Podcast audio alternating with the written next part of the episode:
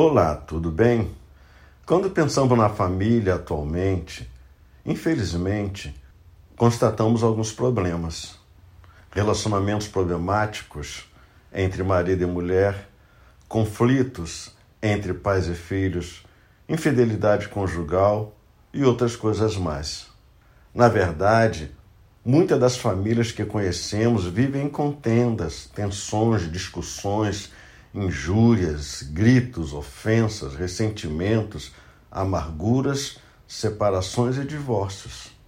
Na verdade, a família é o foco preferido dos ataques de Satanás, que trama sem parar contra ela com o objetivo de destruí-la.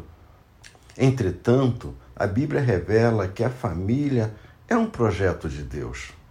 Olhando para algumas famílias, surge um questionamento relevante.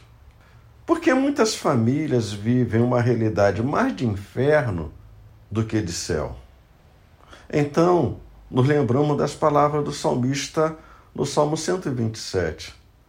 Se o Senhor não edificar a casa, em vão trabalham os que a edificam. Se o Senhor não guardar a cidade, em vão vigia a sentinela.